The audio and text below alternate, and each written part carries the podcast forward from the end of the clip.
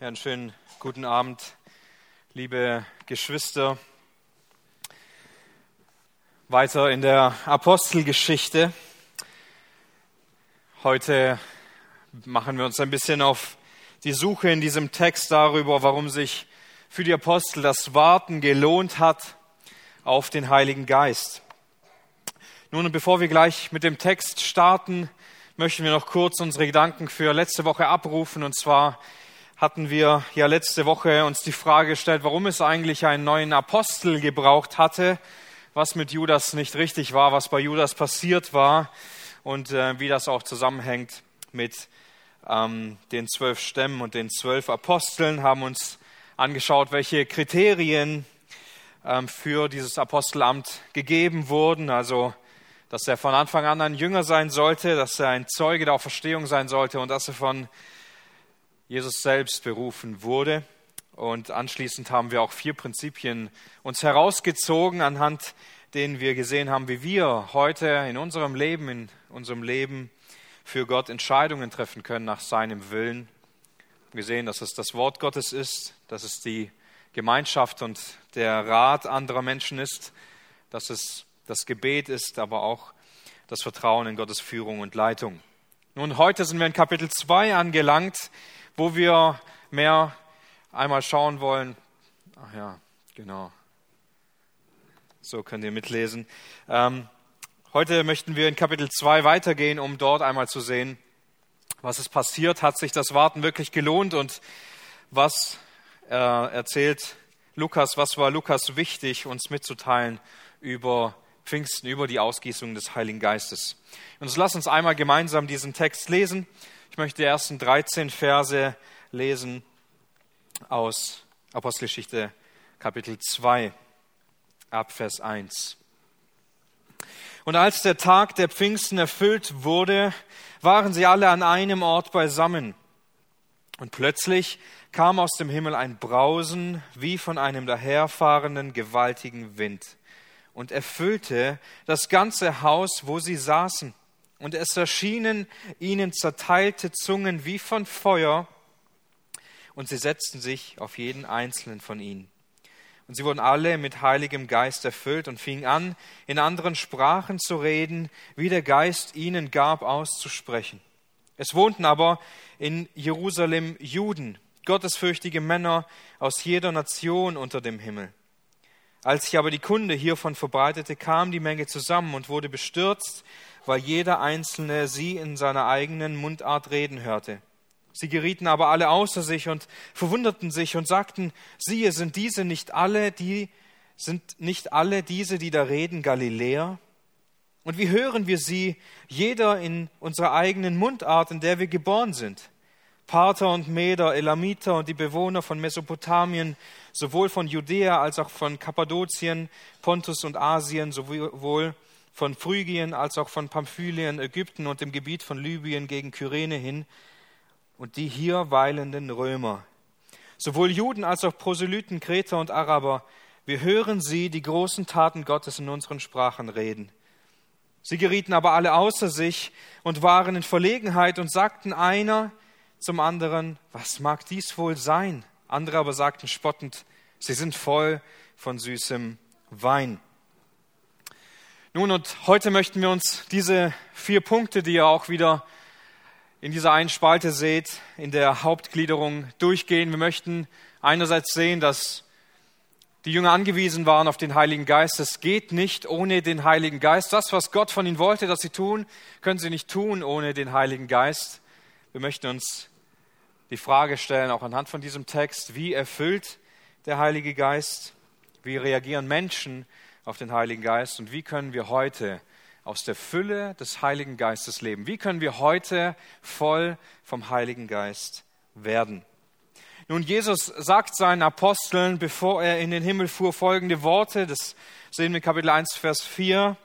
Und als er mit ihnen versammelt war, befahl er ihnen, sich nicht von Jerusalem zu entfernen, sondern auf die Verheißung des Vaters zu warten, die ihr, sprach er, von mir gehört habt. Denn Johannes taufte zwar mit Wasser, ihr aber werdet mit Heiligen Geist getauft werden nach nunmehr nicht vielen Tagen. Das war Jesus sein letztes Versprechen, das er den Jüngern gegeben hat. Und er sagte ihnen, geht nicht weg, sondern bleibt hier und wartet darauf, bis das kommt, was Gott versprochen hat. Bis das eintreffen wird, was Gott euch sagt, was ich euch gesagt habe. Denn dann wird der Geist der Wahrheit kommen und er wird euch in die Wahrheit leiten. Er wird euch führen. Er wird euch das Wort Gottes erklären. Er wird euch erfüllen. Er wird kommen und euch beistehen und euch helfen, genau das zu tun, was ihr tun sollt und erklärt, Johannes hat mit Wasser getauft, ihr bekommt den Heiligen Geist und werdet mit dem Heiligen Geist getauft nach nicht mehr vielen Tagen. Und jetzt kommen sie wieder zusammen an einem Fest, das wir unter Pfingsten kennen. Nun, das Pfingstfest war schon vorher ein Fest, und zwar ein jüdisches. Man könnte sagen, sozusagen das große Erntedankfest der Juden. Es wurde auch das Fest der Wochen genannt. Und nach diesem Ablauf von 49 Tagen beginnt ähm, dieses Fest nach, also 49 Tage nach dem großen Passafest. Also nach 50 Tagen, nachdem diese 49 Tage vorbei sind, kommt dieses wunderbar große Fest, wo alle Menschen aus allen Regionen zusammenkommen nach Jerusalem, um Gott dort für diese Ernte zu danken. Sie kommen von überall her, die Menschen, wir haben es gelesen, werden es nachher auch noch mal mehr sehen, um diesen Tag zu würdigen, um Gott die Ehre zu geben, dass er sie versorgt und was er tut. Und an diesem Fest, an diesem Pfingstfest im Jüdischen kommen also diese Apostel zusammen, um Gemeinschaft zu haben. Jesus war, wir wissen es, 40 Tage da, nachdem er von den Toten auferstanden war. Das heißt, die Jünger sind jetzt etwa zehn Tage ohne Jesus auf dieser Welt und warten geduldig auf die Verheißung, die Jesus ihnen gegeben hat. Nun, und das ist das Erste, das wir festhalten wollen. Ohne den Heiligen Geist geht es nicht. Denn als es soweit war, dass der Heilige Geist kommen sollte, da waren sie nicht irgendwo und haben das Evangelium gepredigt, sie waren nicht irgendwo und haben große Taten und Wunder vollbracht, sondern sie waren einmütig an einem Ort, um dort Gemeinschaft zu haben. Und wir erfahren hier einige Dinge, die Lukas versucht uns zu übermitteln. Und zwar in diesem Moment, sie hatten ja keine Zeitangabe, sie sind einfach zusammen und in diesem Moment des Wartens hören sie ein gewaltiges Brausen vom Himmel her, einen gewaltigen Wind, einen perfekten Sturm. Sie erleben ihn mit, mitten in ihren vier Wänden. Also nicht nur ein Wind, sondern wir kennen dieses mächtige Geräusch, wenn der Wind irgendwo durchpfeift, durch die Straßen oder durch enge Räume. Dieser Wind, er erfüllt das ganze Haus. Dieses Getöse, es, alle können es spüren, alle können diese Macht, die dahinter liegt, verspüren. Und gleichzeitig sehen wir noch was anderes. Es erschienen ihnen, also wie eine Vision, zerteilte Zungen, wie von Feuer, beschreibt Lukas, und sie setzten sich auf jeden einzelnen von ihnen. Also hier heißt es nicht, dass diese Zungen aus Feuer waren, aber sie, sie schienen, sie waren wie von Feuer und es erschien Lukas so es auf diese Weise zu beschreiben. Und in diesem Moment wurden sie erfüllt vom Heiligen Geist und sie fangen auf einmal an, in anderen Sprachen zu reden, die sie vorher nicht kannten. Also was hier übermittelt wird für uns durch Lukas ist, die Ausgießung des Heiligen Geistes wird durch zwei Dinge sichtbar, die Lukas uns beschreiben will, die Lukas uns festhalten will. Das erste ist durch diesen gewaltigen Wind und das andere ist ein Symbol des Feuers, Zungen wie von Feuer. Und hier möchten wir kurz stehen bleiben, um das näher zu verstehen. Wenn wir an den Wind denken, dann zeigt uns das in einer besonderen Weise, wenn wir das in der Bibel studieren, ein Teil des Wesens Gottes. Also einerseits sehen wir das in erster Linie bei der Erschaffung des Menschen. Wenn wir an die Erschaffung des Menschen denken, dann sehen wir, dass Gott aus einer Materie den Menschen formte und danach seinem, seinen Odem, seinen Atem in diesen Menschen hineinhauchte. Und dieses griechische Wort, wenn wir von der Septuaginta hergehen, für Wind oder Atem ist dasselbe. Wir kennen es unter Pneuma. Wir sehen also, dass der Mensch ein wahres Lebewesen, ein lebendiges Lebewesen wurde und Gott ihn belebt hat.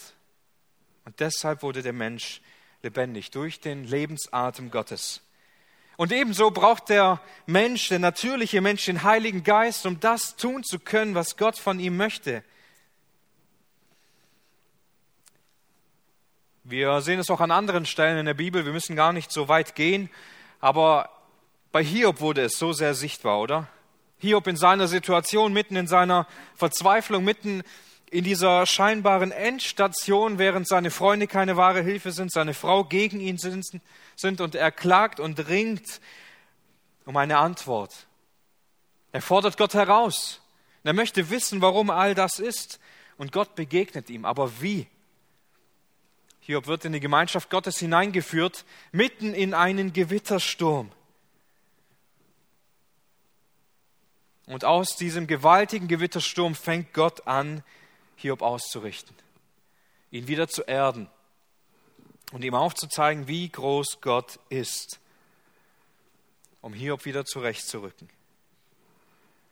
Aber wir sehen es auch bei dieser einen Nacht, während Nikodemus zu Jesus kommt und ihm einige Fragen stellt, ihm einige Dinge nachgehen und Jesus sagt dann zu ihm, in Johannes 3, Vers 5 können wir das sehen, Wahrlich, wahrlich, ich sage dir, wenn jemand nicht aus Wasser und Geist geboren wird, so kann er nicht in das Reich Gottes eingehen.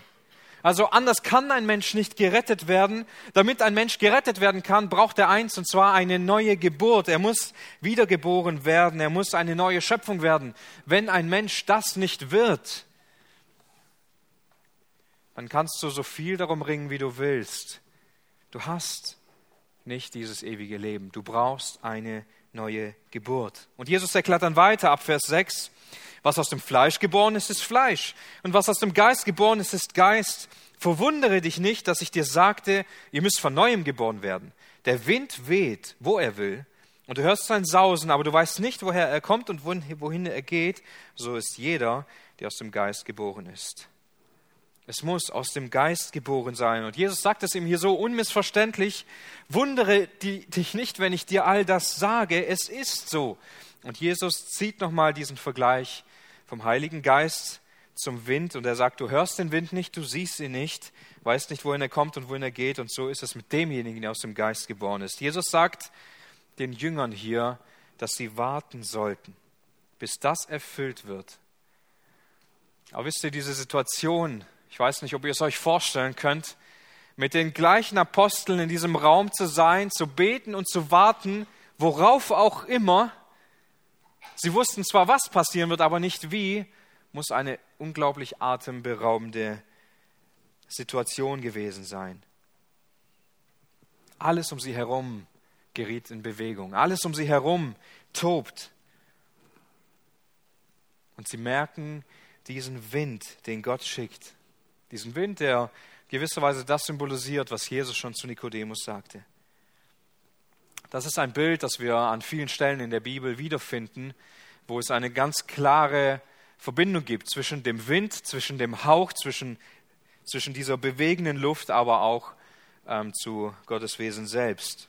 Ein anderes Beispiel oder ein anderes Element, das Lukas hier mit hineinnimmt, ist Feuer. Also Feuer ist in der Bibel ein sichtbares Zeichen für Gottes mächtige Hand. Es wird zwar auch dafür gebraucht, äh, wenn es um Gericht und so weiter geht, aber hier scheint es, wenn Gott ihnen begegnen will, ist damit gemeint, wie Gott sich auch oft im Alten Testament offenbart hat durch Feuer.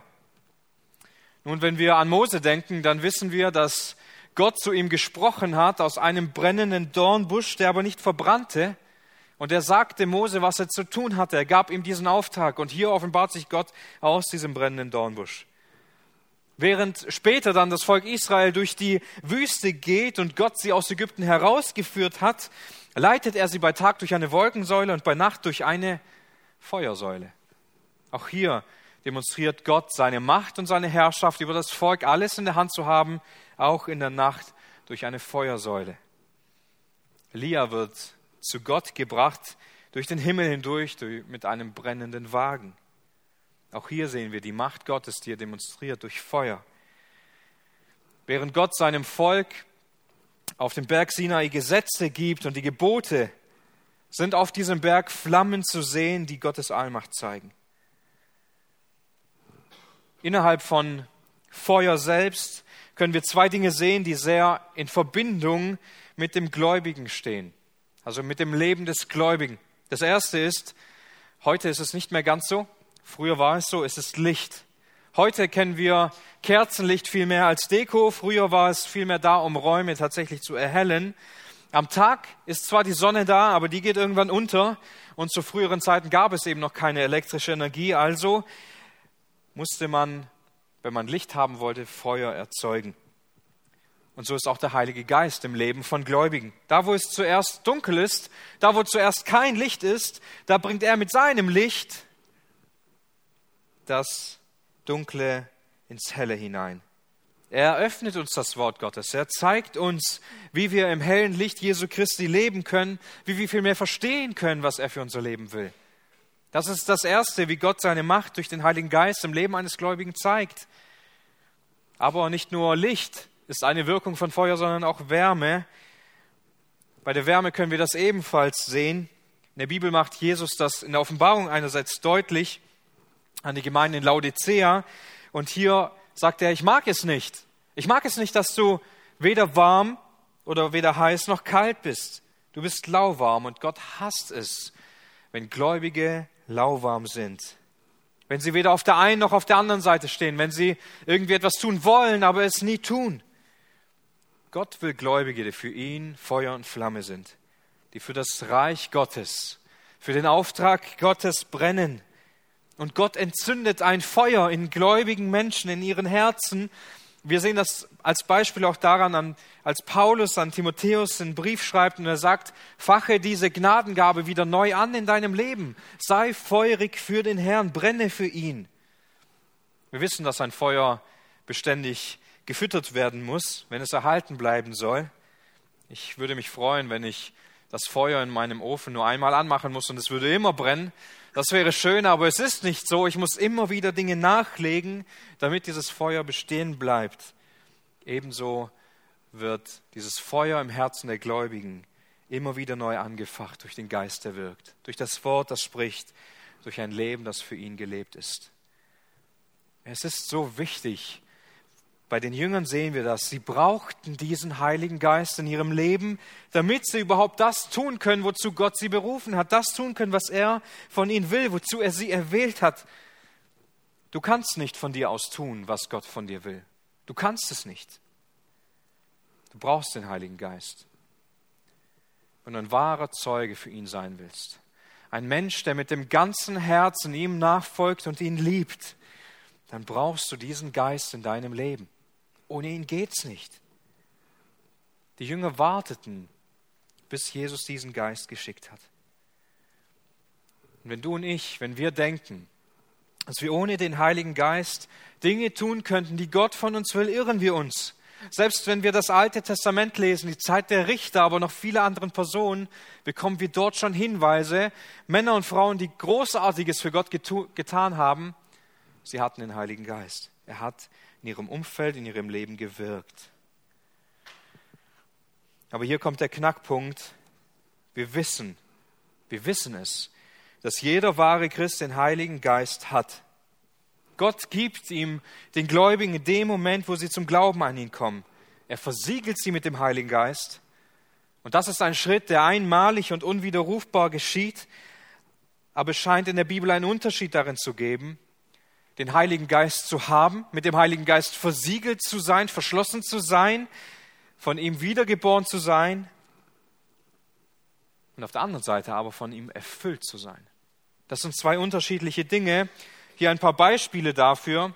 In Apostelgeschichte 4, da lesen wir, wie die Gemeinde gerade wirklich boomt und wächst und es geschieht Großartiges und sie beten um mehr Freimütigkeit. Sie beten um Freimütigkeit bei der Verkündigung des Evangeliums.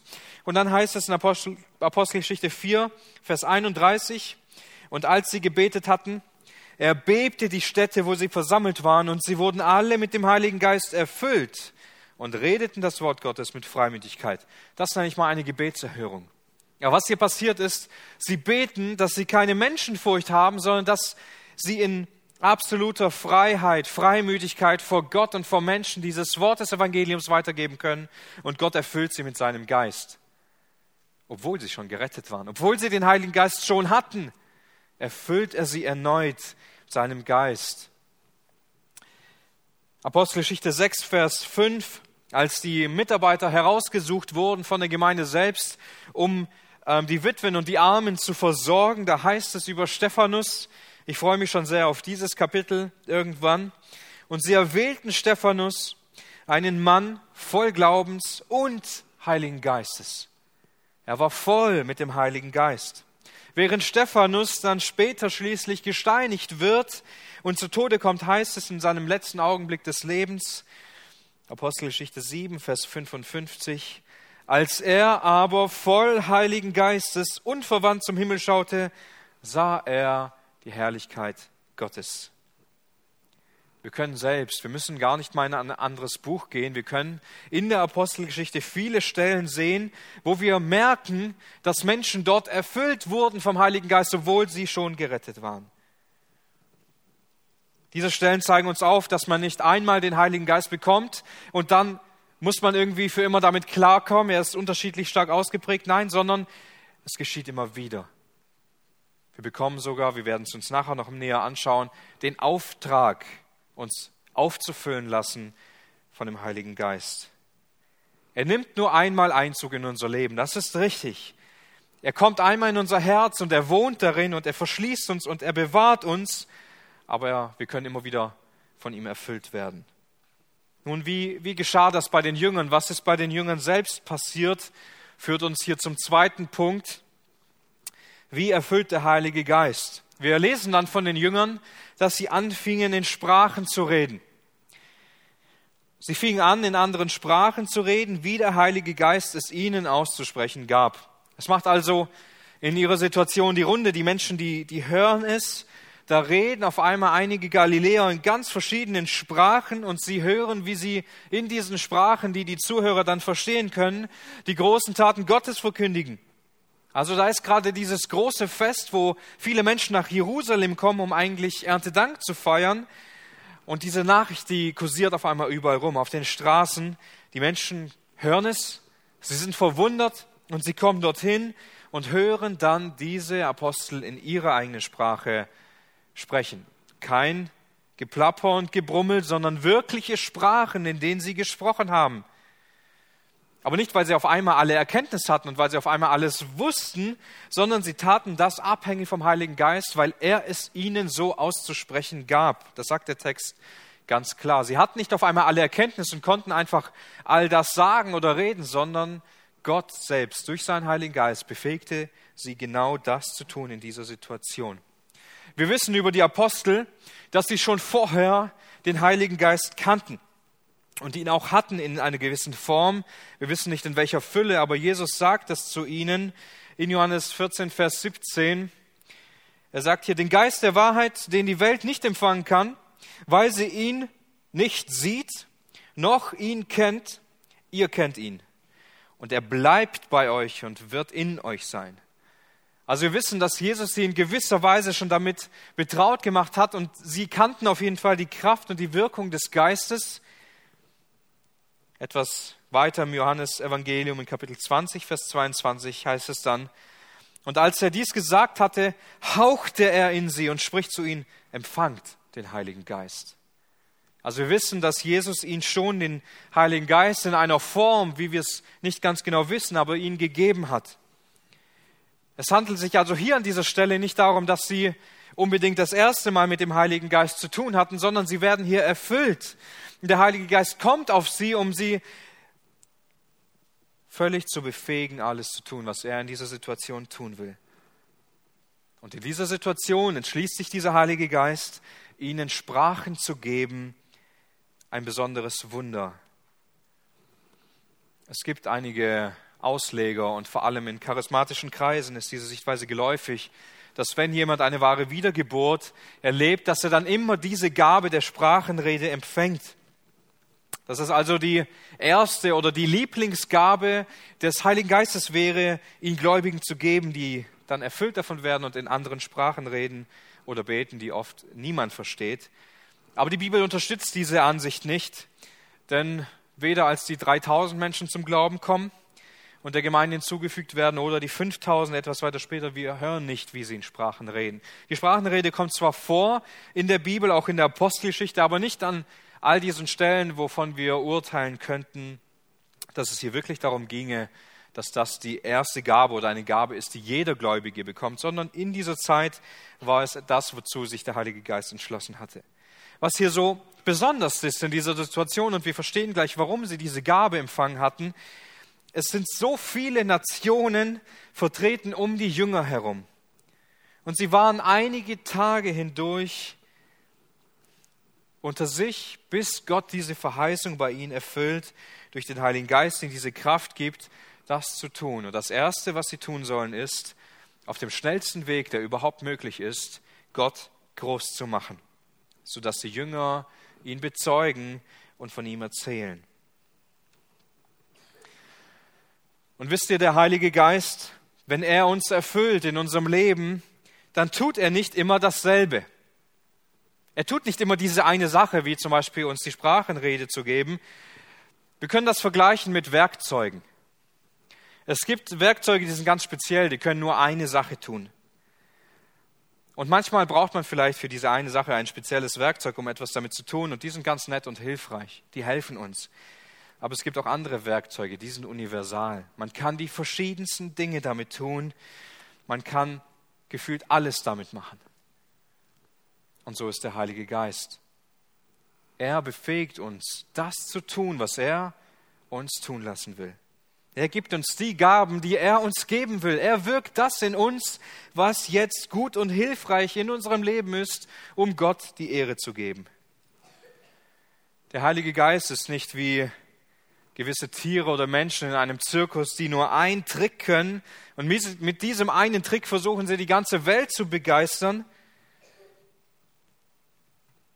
So wie dieses eine Pferd, das sich auf Knopfdruck in ein Menschenbett legen kann, oder dieser eine Affe, der mit einer Zigarette im Mund Dreirad fahren kann. So ist nicht der Heilige Geist. Er kann nicht nur eine Sache tun, sondern er tut, was immer er will. Er hat keine Grenzen, er hat keine Beschränkungen. Sein Ziel ist eins, Jesus groß zu machen in unserem Leben, in unserem Herzen. Und er will uns dazu gebrauchen. Und deshalb wirkt er, wann immer das, er das will, was wichtig ist und richtig ist um das zu tun, was wir tun sollen, damit Jesus über alles verherrlicht wird. Denken wir an Apostelgeschichte 3. Wir müssen nur die Apostelgeschichte weiterlesen. Gott gebraucht hier Petrus und Johannes nicht, um in Sprachen zu reden, sondern einen Blinden zu heilen. Etwas völlig anderes. Denken wir an Petrus, während er im Gefängnis ist, Apostelgeschichte 5, Vers 19, und er wird dort befreit. Die Gemeinde, sie wird gestärkt. Und in besonderer Weise wird sie fähig gemacht, das Evangelium freier zu verkündigen. Denken wir an Paulus, bevor er wieder geheilt wurde und das Augenlicht bekommt. Da sagt Ananias zu ihm in Apostelgeschichte 9, Vers 17, damit du wieder sehen wirst und mit Heiligem Geist erfüllt wirst. Denken wir einmal an Petrus und wie er gebraucht wurde, wie der Heilige Geist ihn benutzen wollte, um Tabitha zum Leben zu erwecken, die tot war. Denken wir daran, wie der Heilige Geist Petrus gebrauchen wollte, indem er eine Vision bekommen hat, damit er dadurch den ersten Heiden retten sollte. Denken wir an all die Predigten mit Vollmacht, die Wunder und die Wirkungen. Der Heilige Geist, er wirkt völlig unterschiedlich in den unterschiedlichsten Situationen, so wie er das tun will.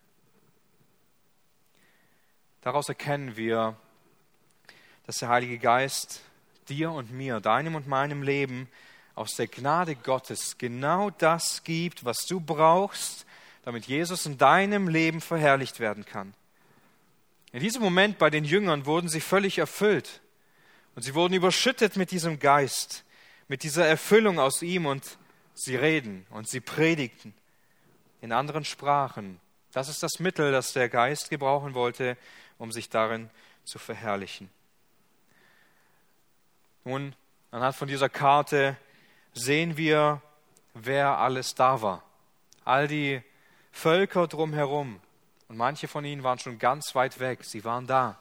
Ich weiß nicht, ob ihr euch erinnert, ich hatte es erwähnt in der Titusreihe. Das ist die einzige Stelle, in der wir, von der wir rückschließen können, dass vermutlich Kreter zum Glauben gekommen sind. Danach lesen wir nichts mehr bis zum Titusbrief davon, dass Paulus dort gewesen sei oder dort Christen zum Glauben gekommen sind. Aber hier wissen wir, Kreter waren hier in Jerusalem und hörten sie in diesen Sprachen. All diese sehen wir hier auf dieser Karte. Die Apostel, sie sprachen unterschiedliche Sprachen, aber sie konnten sie in ihrer Sprache verstehen, was sie sagten, was sie predigten. Ist das nicht ein besonderes Werk des Heiligen Geistes, wie er sich hier verherrlicht? Ich hätte gern die Gesichter dieser Apostel gesehen, als sie selbst das erlebt haben, was gerade passiert. Auch sie müssen völlig erstaunt gewesen sein. Und wie reagieren die Menschen? Wie reagieren die Menschen darauf, dass, was der Heilige Geist tut oder in dieser Situation getan hat? Ein wesentliches Merkmal erkennen wir hier in diesem Text. Menschen reagieren immer auf den Heiligen Geist. Menschen können nicht anders, als darauf zu reagieren, womit sie konfrontiert werden. Wenn Jesus hell scheint, wenn Jesus verherrlicht wird, dann können sie nicht anders, als darauf eine Reaktion zu haben. Gottes Geist bewirkt durch das, was er wirkt, eine Reaktion im Menschen, dass sie sich verschließen oder öffnen. Aber es läuft nicht immer so, dass die Menschen sich dann verwundern und interessiert sind und mehr wissen wollen. Die Menschen, von denen wir hier lesen, die dieses Wunder miterlebt haben, reagieren nicht immer gleich und reagieren auch hier im Text unterschiedlich. Aber was die Menschen alle gemeinsam hatten, sie verwunderten sich. Das heißt, Kapitel 2, Vers 7, Sie gerieten aber alle außer sich und verwunderten sich.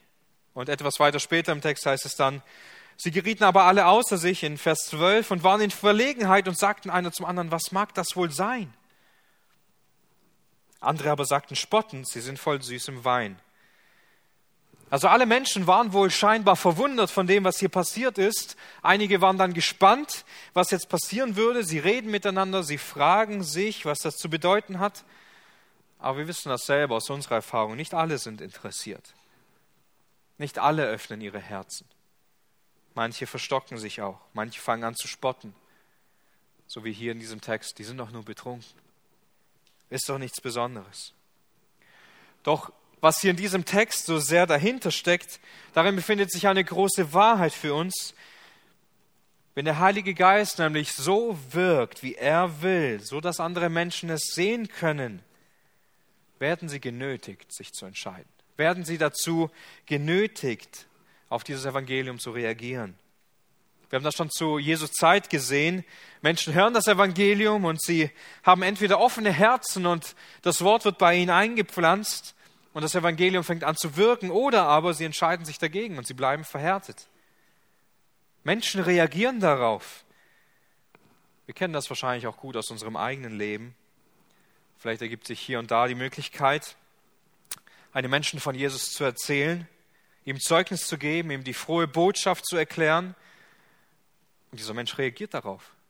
Vielleicht sagt er, lass mich lieber in Ruhe damit, ich will nichts davon wissen. Oder er fragt nach,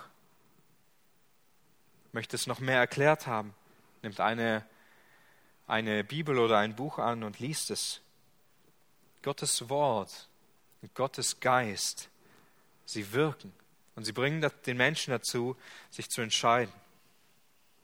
Aber was interessant ist an dieser Stelle ist, dass wir nicht diejenigen sind, die die Verantwortung dafür haben. Unsere Verantwortung ist, das Evangelium weiterzutragen. Unsere Verantwortung ist, vom Heiligen Geist erfüllt zu werden und das zu tun, was er von uns möchte. Aber die Bibel sagt uns an keiner Stelle, dass wir erfolgreich sein müssen. Sie sagt uns weder, was es bedeutet, erfolgreich zu sein, noch, dass es jederzeit so sein würde oder könnte oder müsste. Zum Beispiel zahlenmäßiges Wachstum. Zahlenmäßiges Wachstum einer Gemeinde oder einer Gruppe ist nicht gleich die Bestätigung, ob eine Arbeit gut ist oder nicht. Es geht nicht darum, erfolgreich zu sein. Es geht darum, vom Heiligen Geist erfüllt zu sein, um das zu tun, was er von uns möchte in unserem Leben, und zwar Jesus Christus groß zu machen. Aber wie geht das? Wie können wir dauerhaft erfüllt sein von diesem Geist in unserem Leben. In diesem letzten Punkt der Bibelstunde möchten wir uns genau diese Frage stellen. Wie können wir dauerhaft aus dieser Fülle des Heiligen Geistes heraus leben?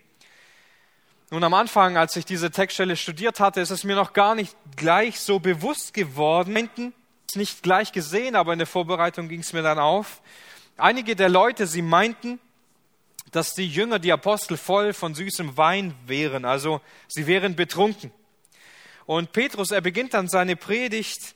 Ab Vers 14 heißt es, Petrus aber stand auf mit den Elfen, erhob seine Stimme und redete zu ihnen, Männer von Judäa und ihr alle, die in Jerusalem wohnt, Das sei euch kund und nehmt euch zu Ohren meine Worte, denn diese sind nicht betrunken, wie ihr meint, denn es ist die dritte Stunde des Tages. Also Petrus hält hier entgegen und sagt, die Männer sind nicht betrunken, so wie ihr denkt, sondern sie sind von dem Heiligen Geist erfüllt. Es ist doch erst neun Uhr. Um neun Uhr ist man noch nicht betrunken. Zumindest damals war es auf jeden Fall so. Interessant an dieser Stelle in der Bibel ist ebenfalls, dass der Heilige Geist an einer anderen Stelle mit Alkohol in Verbindung gebracht wird oder dem Betrunkensein von Alkohol entgegengesetzt wird. Diese Stelle finden wir in Epheser 5. Und ich möchte auch diese Verse vorlesen, weil sie uns eine gute Anleitung geben, erfüllt zu werden von dem Heiligen Geist. Epheser 5, Vers 17 bis 21. Ihr dürft gerne diese Stelle mit aufschlagen.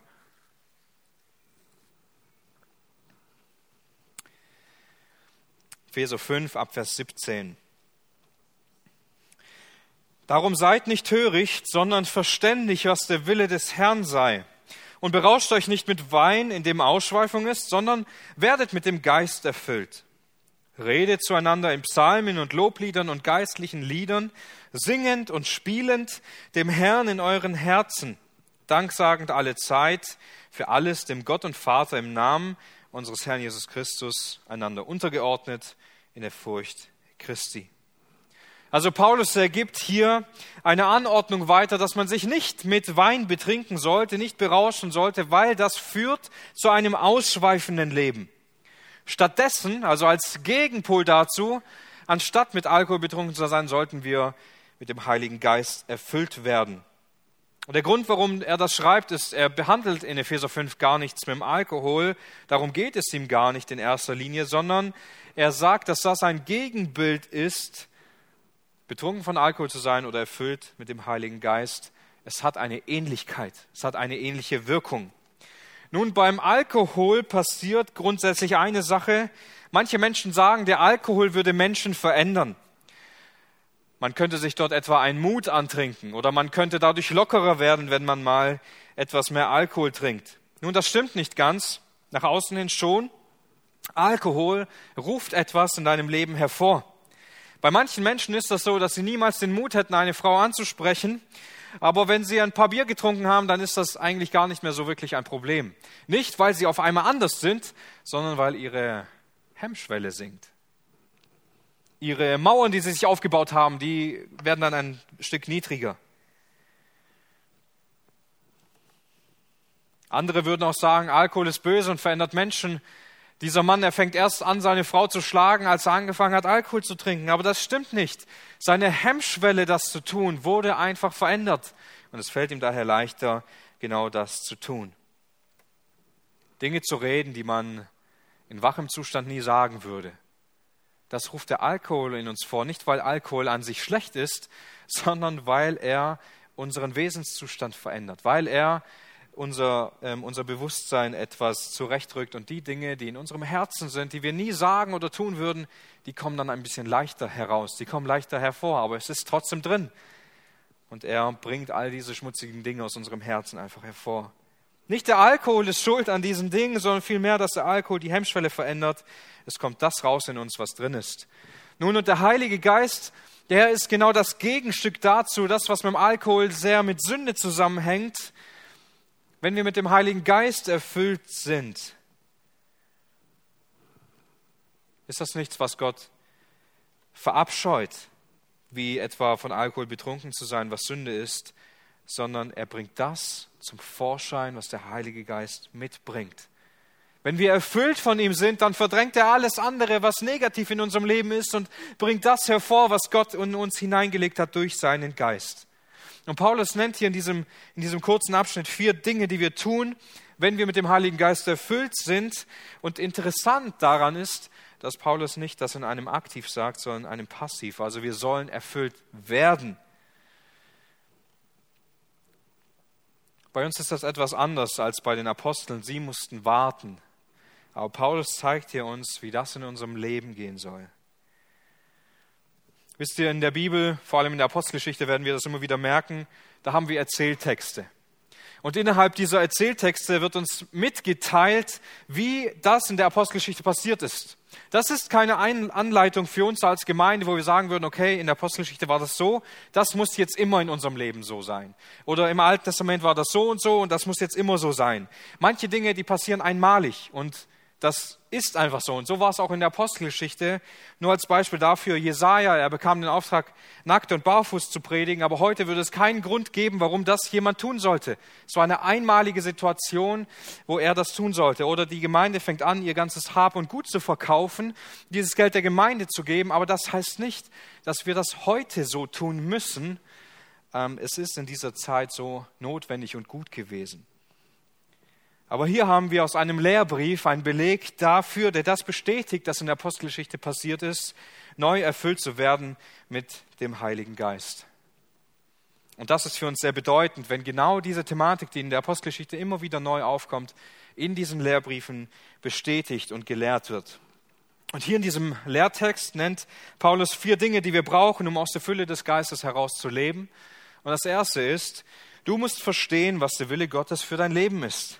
Das ist das Erste, das hier im Text genannt wird, bevor es darum geht, von dem Heiligen Geist erfüllt zu sein, verständig zu sein, was der Wille Gottes ist. Das ist so wichtig. Das ist so wichtig zu wissen, was will denn Gott von mir? Was will denn, was hat Gott denn geplant für mein Leben? Was soll ich denn tun? Das ist etwas, das so wichtig für dein und mein Leben ist. Und die Bibel sagt an mehreren Stellen, dass es notwendig ist, dass wir erkennen, dass wir erkennen müssen, was der gute, vollkommene Wille Gottes ist. Nicht nur die Tatsache, dass wir ihn erkennen sollen, ist von Bedeutung, sondern auch der Weg, wie wir dahin kommen in unserem eigenen Leben. Gott gibt uns Einsicht, er gibt uns Erkenntnis. Er tut das durch sein Wort, wenn wir es studieren. Wir werden ermutigt, sein Wort zu studieren, es zu lesen, es zu verinnerlichen, es zu erkennen und zu sehen, was er von uns möchte. Er macht das durch sein Wort in unserem Leben. Und hierbei fehlen uns nicht die Mittel dafür. Ich weiß nicht, ob du dich schon mal gefragt hast beim Lesen der Apostelgeschichte, warum erleben die das ständig? Warum passiert das ständig so ein Erfülltwerden von dem Heiligen Geist und ich fühle mich in meinem Leben so träge und leer? Wissen wir denn, was der Wille Gottes für unser Leben ist?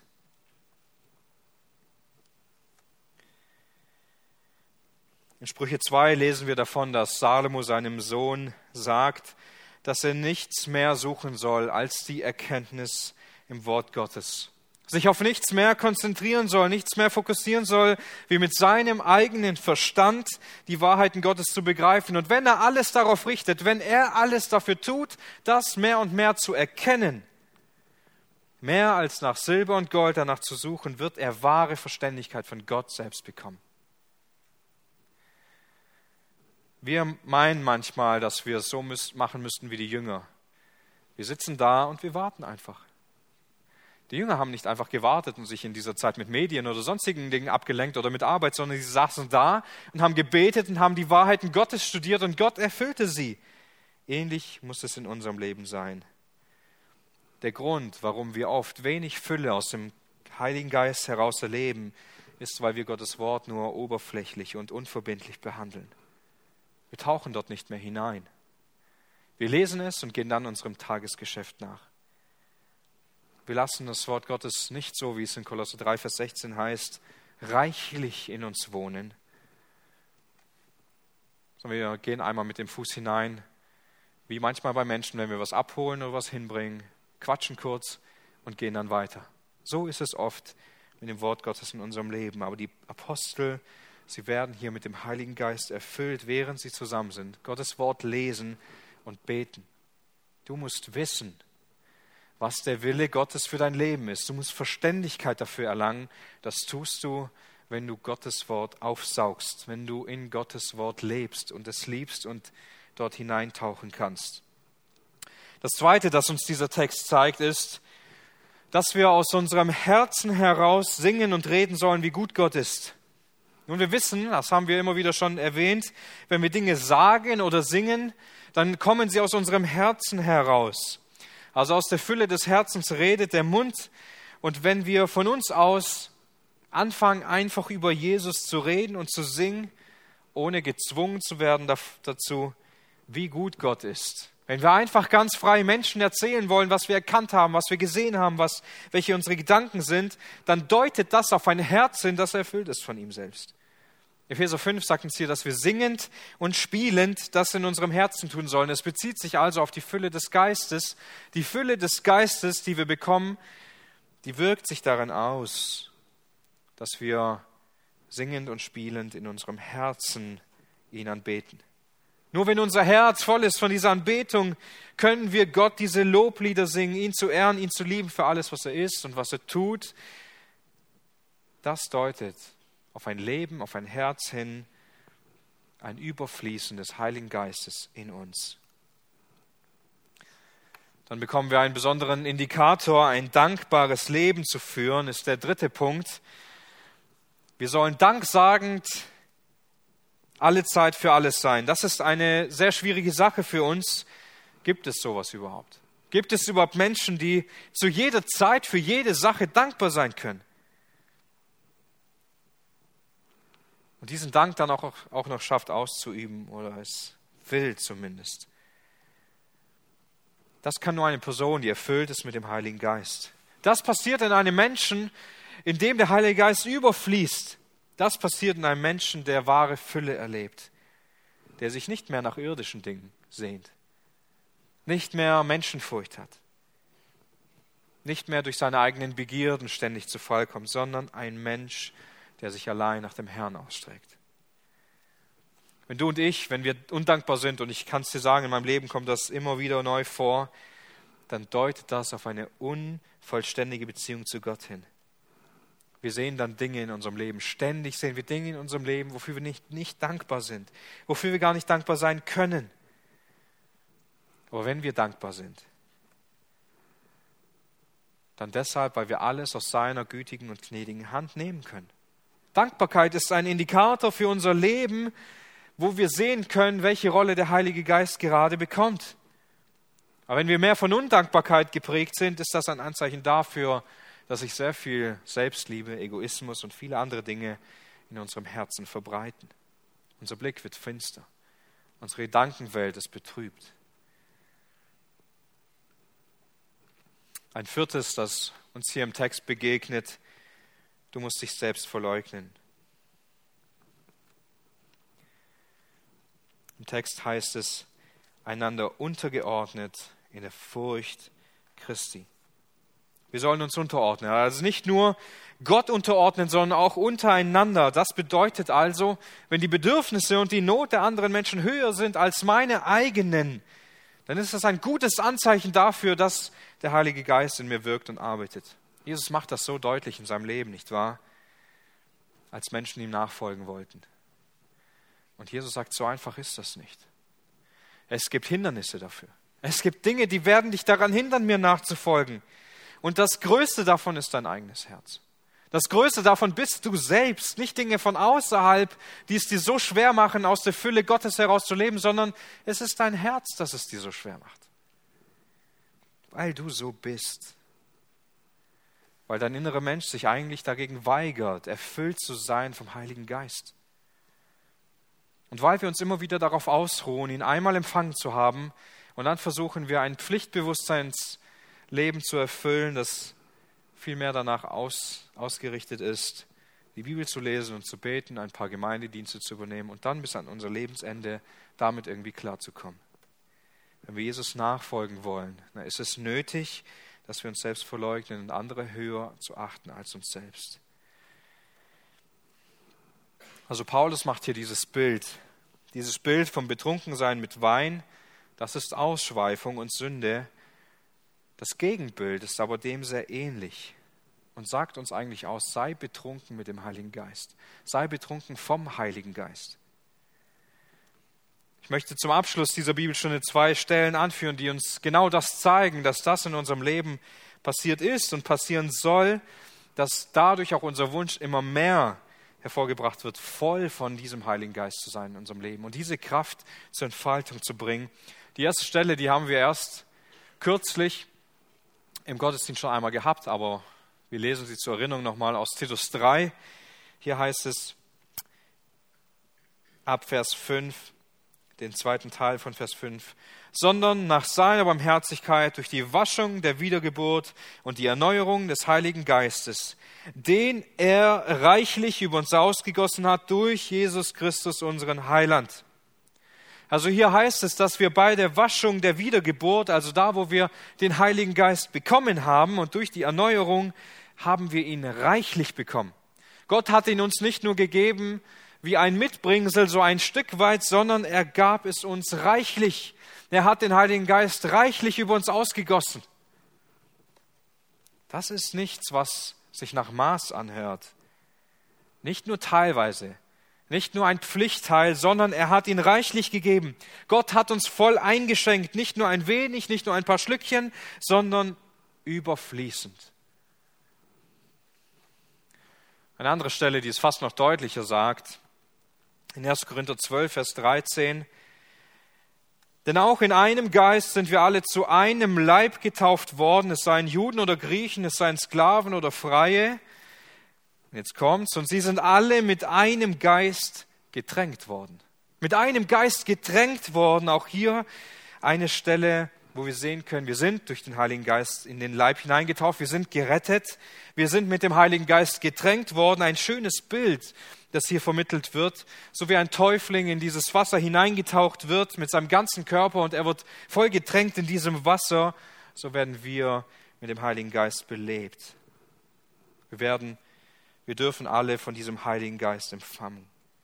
So wie wenn wir etwas waschen müssen. Ich kenne das noch gut aus meiner Kindheit, wenn wir immer alle zusammen alle Autos der Verwandtschaft waschen mussten und man nimmt immer diesen Schwamm und tränkt in dieses Wasser hinein, putzt kurz damit und muss das immer wieder neu wiederholen. So brauchen wir es in unserem Leben. Wir brauchen dieses erfüllt bleiben mit dem Heiligen Geist. Dauerhaft Feuer und Flamme für den Herrn zu sein und eben das in unserem Leben immer mehr kennenzulernen.